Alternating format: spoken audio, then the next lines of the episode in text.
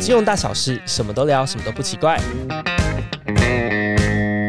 大家好，欢迎收听《金融怪奇物语》，我是主持人金童。本节目呢是由金融商品比较平台袋鼠金融制作播出，从小资最关心的生活金融理财出发，探讨最热门、讨论热度最高的时事议题。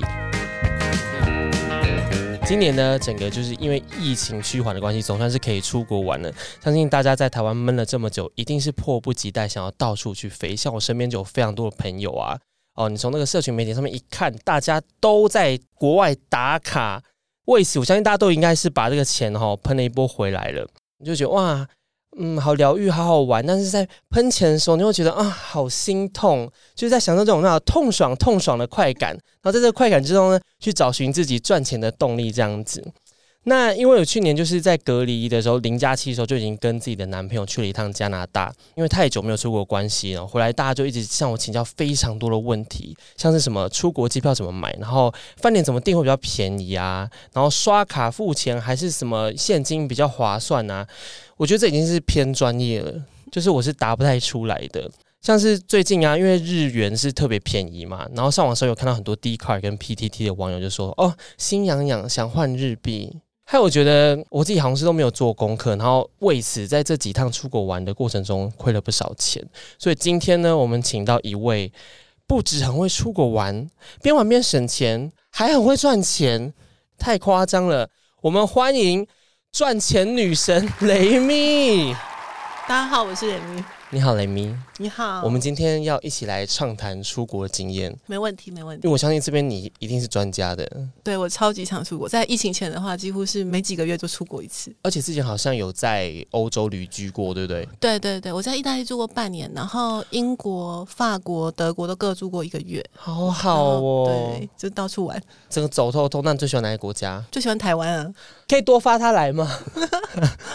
好，那因为今年初的时候，我自己也有跟朋友一起到韩国去玩，然后就发生了非常多事情。印象最深刻就是我把自己的护照弄丢，当初玩的太开心了，然后就有点忘记我手上也拿着护照，嗯，然后就整个遗失在这座城市里面，对在里面就办了很多事情，然后还喷了很多钱。不知道雷明你这边有没有类似的糗事或经验？朋友刚好有一次我在巴黎玩的时候，我们就跨年，然后跨年完的隔天，他就哭着打电话跟我说，他的钱包被扒走了，在跨年的时候，然后他的护照在里面。可是他当天他其实要搭欧洲之星去英国，嗯可是你从法国到英国是跨境，你必须要护照。对，然后他英文又不通，所以他就拜托我去陪他去领事馆去处理这整个护照的事情。所以你就赶达现场这样子吗？对，然后他还被迫要取消他的那个车票。嗯然后因为你知道，其实欧洲之星的车票是你提早订会很便宜，可是你当天才订或前两天才订的话，会贵非常非常的多，它是要几千块的那种吗？可能会从比如说原本三十块。欧元可能是一千多台币嘛，嗯可能变成一百块欧元，哦，那差很多、欸，对，就四五。千这样子，会贵非常非常的多。因为我自己就非常的胆小，又很害怕在出国的时候遇到事情，我自己通常会准备两寸照片两份，每次出国的时候都会对，吗然后还有那个护照影本，然后就会放在我的大行李箱也会一份，因为你只要有护照影本，你就可以立刻重办，你就不用那么麻烦。我觉得这点蛮聪明的，因为我那时候就是在那边找那个拍大头贴的机身器份什么的对对对，对然后对总了好久，然后都没有时间玩，而且就会 很丑，很在意这种事情。 嗯好像然后韩国的应该蛮漂亮的，蛮没漂问亮的，题蛮漂亮的嗯可，以而且可以本身长得也是偏帅。哦，所以就是怎么拍都帅，对对对，不就没有影什响么问题。哦，那很好，那很好。刚刚故事还没结束 吧？然后我自己的话是，我之前去布鲁塞尔的时候，就突然被扒了手机， 啊天哪！然后所有资料在里面，而且我的银行什么都是透过我的手机来支付，嗯嗯，所以我那时候赶快用电脑，然后去登录，赶快把那个手机里面所有资料都删掉，怎么这么高科技？而且我那时候还追踪到我手机到一个很奇怪的地方，然后那个地方我去查那个地名没有听过，然后居然是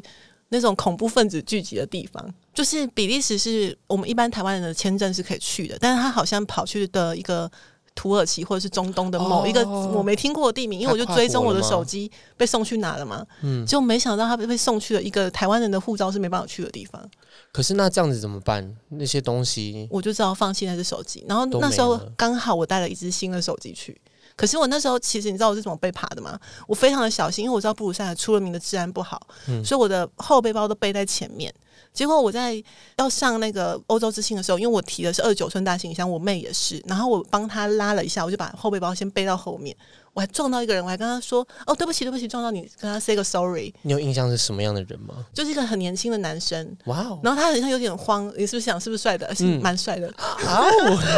然好后就幸福啊！哎哎、不是吧？ 这不是重点。后来他就是好像有点神色紧张，我就没有想太多，我以为是我对不起他嘛。然后结果我回到位置上，发现手机不见的时候，我就很紧张，就马上跑去他去的车厢，想要去找到这个人。那我就去问，但是完全没有办法有收获，你知道为什么吗？因为那边讲法文，哎然后我用英文的时候哦那边所有的路人都没办法理我。对对对，真的对啊真的然后唯一一个理我的当地人，他其实是在欧盟工作，所以他会英文。嗯可是其他的人，我就想要用英文跟他们讲说，我的手机被爬，可以帮我看看有一个长得什么样的人经过吗？然后他们都听不懂我在讲什么。你用英文去描述他的长相，这样子。对，然后去别的车厢看看有没有看到这个人，但是他可能就是马上跑到另外一个车厢，立刻下火车。我猜他应该是这样。哦，当时是可能在停站之类的吗？对，就是在停站的时候被爬了嘛，所以我在想，他一瞬间可能就下火车了，啊，那这样子抓不到。这样绝对是抓不到啊！对，而且我真的觉得现在这个时代，你钱包被爬还好，手机不见真的很恐慌哎、我觉得手机比钱包可怕，对而且特别就是你要靠着工作。对，而且手机又可以支付，我觉得最主要还是因为我们在国外就可能人生地不熟啊。对，又是在法语区，就是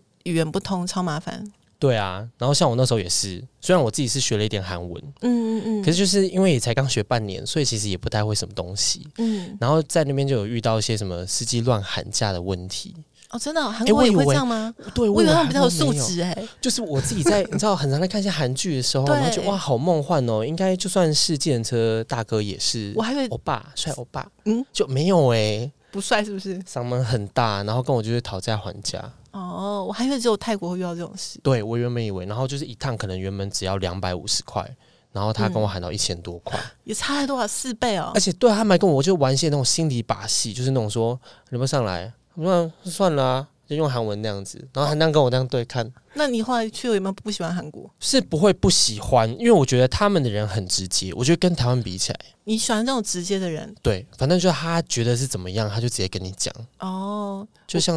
嗯你知，道一千块那件事情也是啊，他就是、嗯呃你要了你上就上啊，反正就是一千块啊，你要叫得到车你叫得到，你叫啊、你叫不到的话你就花这一千块嘛。那后来你有上吗？当然是没上喽，我我那时候还想说。哦，我用自己走的好了， 真的假的？但当然是没有了。后来就用一些轿车平台啦。嗯嗯嗯，我不知道大家有没有机会去欧美旅游，然后去搭他们的高铁。像你知道意大利的高铁有一个是法拉利营运的吗？哦，我不知道哎、有机会可以去搭，真的假的？真的啊，就是法拉利营运你的说高铁。整条铁路都是法拉利他们自己做对的？对对，没错，啊，它火车形状是法拉利的形状吗？它有他们的那个 logo，然后它的车款的真的蛮帅的，很值得搭，我觉得。他们有这么大的能力，可以整个盖出一条高铁来，没错，，他们就是国家铁路跟法拉利营运的高铁，分开的是不同系对统，不同的，但是他们一样都是主要的站都会有。那欧洲的高铁其实非常的贵，可能会到一百欧、两百欧都有可能。哦，那是机票的钱呢。对，就是差不多机票，就是他们其实国内机票的钱，然后它有分一等舱跟二等舱。嗯，我订的是一等舱，可是我的价钱比二等舱还要便宜，有经点济实惠对，有点类似你，CP 值很高因。为比如说那时候一等舱的价钱大概是一百欧元，二等舱的价钱大概是五十欧元，嗯，可是我是订二三欧元，然哇后塞订到一等舱，这跟订机票技巧有关，因为欧洲的铁路他们的设计是，啊、你在越早的时候订，它会先有一个便宜的数量。是便宜的票，也是早鸟概念，对，然后这个票抢完了，就会到下一个价格，然后这个价格又抢完了，就会到下一个价格，嗯，然后最后会接近他们的平均价，我觉得我们现场工作人员都跟他一起出去国玩一波，好不 好？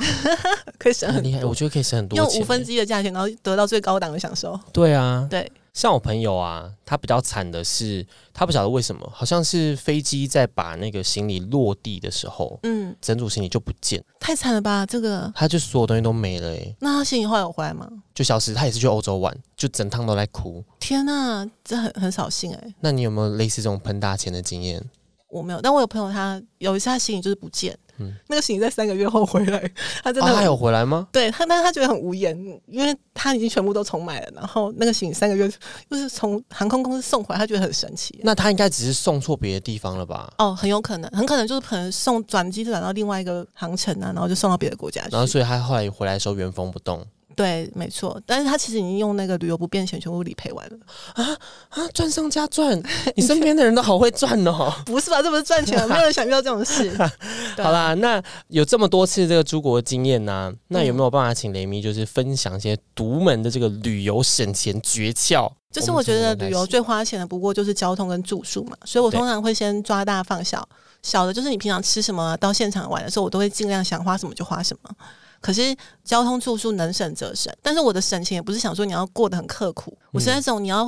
啊、呃有一样好的品质，但是你可以花更少的钱的那种方式。所以比如说以机票来说好了，其实机票我通常都会用机票的比价网去认真去找说我要飞的国家，然后它弹性的天数哪个时间点最便宜。弹性的天数什么意思？就是如果你是固定的日期的话，它的航班会很少，所以价钱就很固定。嗯可是你可以用正负三天去看哪一个时间区哦是最便宜的，然后那个价差有时候会到了一两万，然后甚两万至。超多的欸耶，对，真的很多，而且甚至比如说像我飞长城，有时候飞欧美嘛，你多一个转机点，它可能就会便宜一万这样子。你现在还是很常去飞欧洲吗？疫情前很常飞，但是最近的话，这半年大概去日本三次，然后去美国一次，这样。 哇塞，travel the world 呢，哇，好棒哦！怎么突然唠英文？好压力好大、啊那通常你这样子的话，你觉得要怎么样付钱会比较划算？就是你像你这样周游列国，因为刷信用卡如果选错币别结账啊，嗯然后经常有人就回国在缴账单的时候发现啊，贵了好几千块。哦，对啊，我自己如果是刷信用卡的话呢，我会有一个原则，就是我一定会挑那种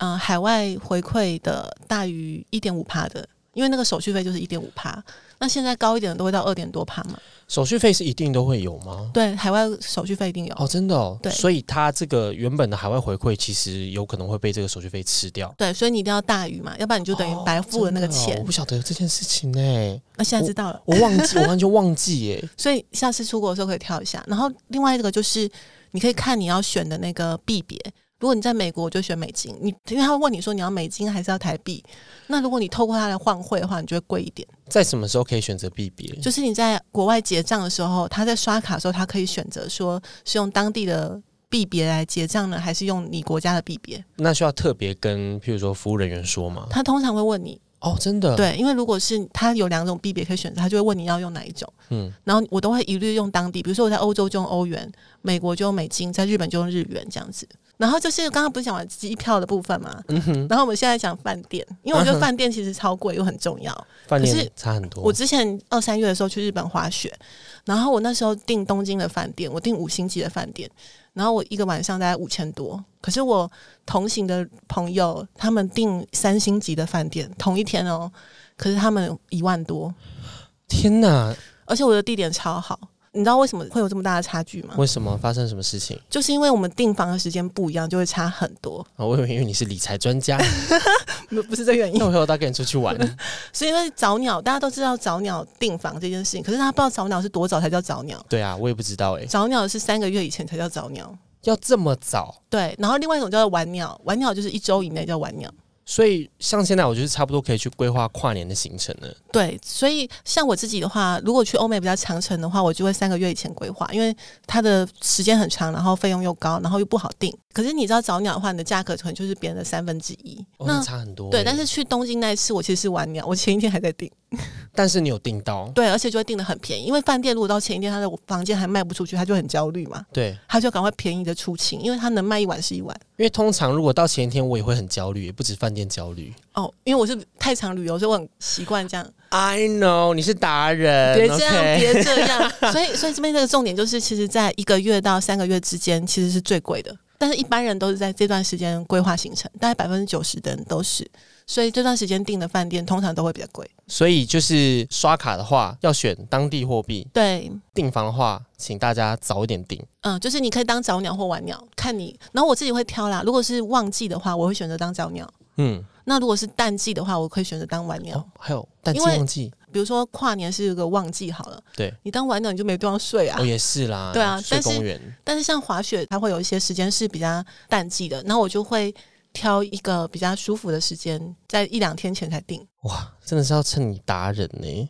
谢谢谢谢谢谢。那像我们就是在国外啊，好，现在都已经知道了要怎么省钱，然后甚至要知道怎么付钱。那像比如说讲到购物啊，有一次我朋友他就是在国外大买特买，嗯然后非常开心，嗯，到台湾领行李的时候，发现哇，他行李箱整个爆开来，然后哎东西就散落这样子，然后我就跟他说，就是应该要买不便险。哦，你说旅游不便险是不是？对。那他那时候有买吗？他那个时候是有买啦，所以他就没有什么关系。嗯然，后还有像之前我们就是去那个新加坡玩，对，其实他很早以前就有发信给我们说，好像会有一些 delay，嗯然后他们看到了以后，但是因为他那一家保险，他们是说你要出发前报几个小时都可以，对然后他们马上就去做这个申请的动作。嗯那我想说，信都已经寄来了，你怎么可能办得过啊？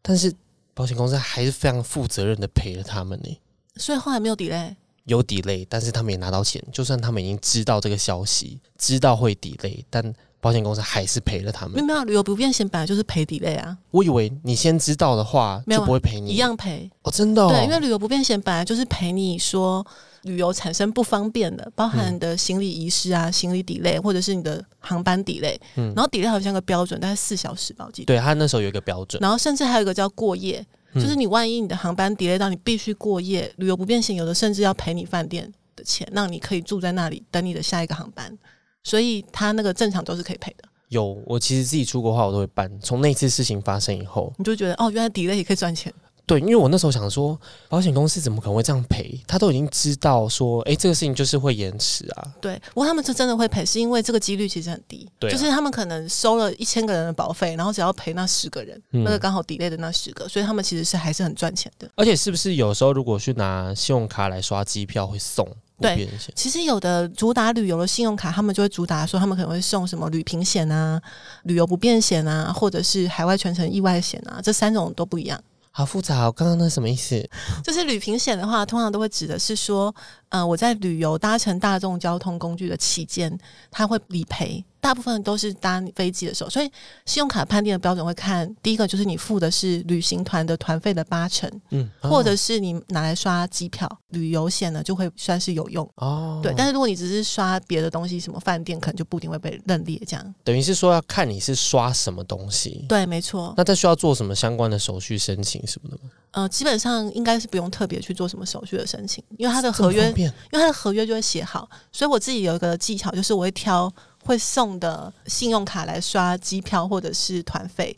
然后其他的信用卡现金回馈高的拿来消费，因为我刚刚不是说现金回馈高可以抵嘛，嗯所以就是会把它分开来用。嗯，对，之前那个有一次就是讲到旅游不便险，我嗯们在泰国玩的时候，我们就去了帕塔亚附近的一个岛屿玩，嗯，然后玩玩玩玩，因为他们有那个香蕉船可以翻嘛，对然后那艘香蕉船上面载了非常多的女性，然后这嗯，些女生就是说我们不要翻，我们不要翻，可是那个大哥就是想说哇，我想逗弄你们这些女子，所以就把那香蕉船直接就转翻了，你知道吗？嗯，然后就一群妹妹在海里面载浮载沉，但是因为它海底里面有海胆，嗯，所以它那个海胆就插到其中一位人的啊脚，因为它那真的像刺猬一样，它整个脚踝都是那个刺，天哪，好痛的感觉，有流血吧？刺还刺着，然后拔掉就会流血。天哪，好恐怖哦！然后后来就是把它就是送上岸了以后，我们大家就是在跟他们业者就在吵架，嗯，吵说哇你怎么会弄成这样子，大家受伤什么，然后你在国外就医很麻烦。对，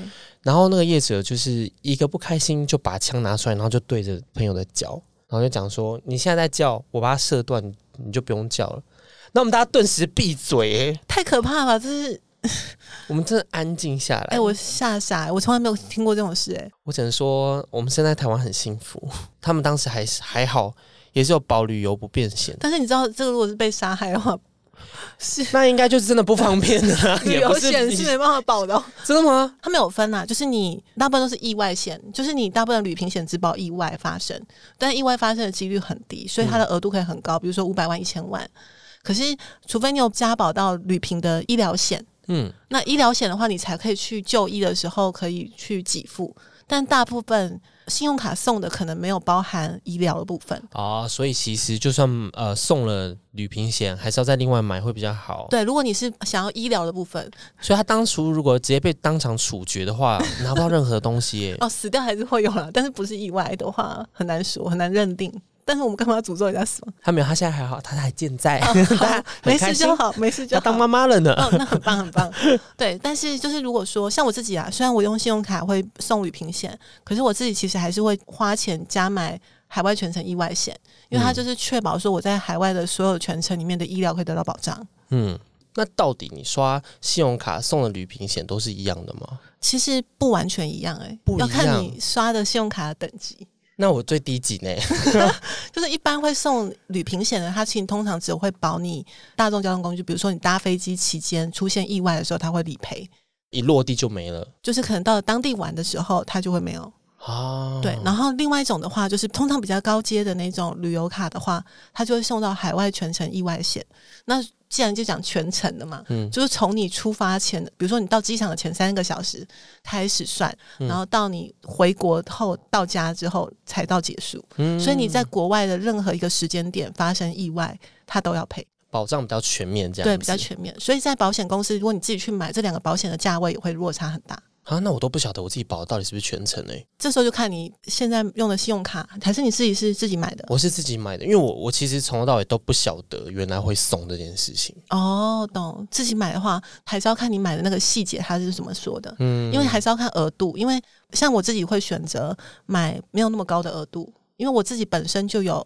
寿险，还有台湾本来的意外险，嗯所以我在买旅平险的时候，我不会去追求很高的额度，因嗯为如果你买到很高的额度，可是保费很便宜，那通常都只保你飞机飞的时间，哦，所以我会选的是可能额度中间，比如说两三百万，然后可能死产只赔两三百万，但是呢，它在全程都会有保障，嗯所有的医疗支出，嗯那这是我觉得比较实用的。讲大家学会了吗？有没有把笔记写下 来？非常感谢雷咪今天的介绍，我觉得我今天真的学到非常非常多，你是非常真厉心害吗？真心。好，我就是感受刚到刚真的有好多好多的东西，我原本都不知道。嗯，印象最深刻的啦，应该就是刚刚有说到在住宿方面要嗯尽早、或者是最晚。对，不过我心脏没有那么大颗，所以我应该是会走早鸟路对线，走早鸟路线。嗯特别是像今年到时候九月也是会出去玩，诶，那就不早嘞、 就是最贵的时间了。现在那我放弃好 了。然后再来就是刚刚有说到交通的部分也是嘛，嗯就是说机票啊或高铁啊，就可以省下一大笔。对，那好像省下来是一两万，说实在很可观。对对对对，刚刚有说到可以省到一两万的部分。对，然后再来就是呢，平时就是要先储粮，外币是不是要先换好？哦，对，没错，就是我自己有个技巧，如果我要去欧洲或者是美国，很早就知道要去的话，我就会看汇率低的时候，就会先多买一点，平常都有在关注就对因了。为平常我加减会投资一点外币，像之前日确币，定只是一点吗？像日币之前跌到零点二一的时候，我就买了五百万日币啊啊！因为我就因为我就觉得这是投资，因为外汇也是一种投资。然后如果你对某一些国家比较熟悉的话，你就可以关注那个国家的货币。然后要么反正我也会去玩，然后要么我也会拿来做投资赚汇差，所以我就会在汇率低点的时候加减买一些。嗯，所以像我以前去欧洲也是啊，我也会在它低的时候就先买好，半年之后要出国的时候你就不会那么贵。低的时候我也是有买啦，不过我买大概是五千八， 我买了五千 块。好，然后再来呢，就是说到刷卡的时候要用当地的货币去支付。没错，嗯，而且重点还有一点是我真的从来没有想过的，嗯，就是手续费跟海外的回馈会互相打架。对，就是一定会有那个海外的手续费，所以大家一定要注意。所以大家可以留意，就是我们用的 Uber 其实也会扣啊。如果是海外的平台，但是在台这湾样也提算提供服务的，它也会扣那个海外手续费一点五帕。啊所以你可能可以注意一下，你平常使用的 App，它如果是国外的，它可能就会有这个手续费。好危险，怎么样，钱都被吃掉都对不知道，啊，慢慢被吃掉都不晓得、欸，真的真的可以留意一下。嗯然后最后就是还有刚刚有说到刷卡也会送旅行险，这我真的很惊讶。对，这可以省蛮多的，对所以我自己会特别挑有些信用卡，而且有些信用卡没有很有名，但是它就是送的很好。投资女神雷咪， 我又被改封号了，从赚钱女神变投资女神了。因为我觉得更全面了，不只是赚钱了。好，谢谢谢谢谢谢金童，谢谢谢谢，今天的收获满满，我们谢谢赚钱投资女神雷咪的分享。那各位听众呢，如果有计划好要出国呢，这期节目就一定要多听几次做笔记，并且要分享给你的亲朋好友。我觉得这集真的非常厉害，守护好自己的钱包，省得多才有办法花更多。想要知道更多的省钱理财小技巧，请继续锁定《金融怪奇物语》。想要听我们聊什么样的理财话题呢？也可以在 Apple Podcast 留言告诉我们。也不要忘记订阅《金融怪奇物语》，给我们五颗星好评，好吗？感谢大家，我们下周见，拜拜拜拜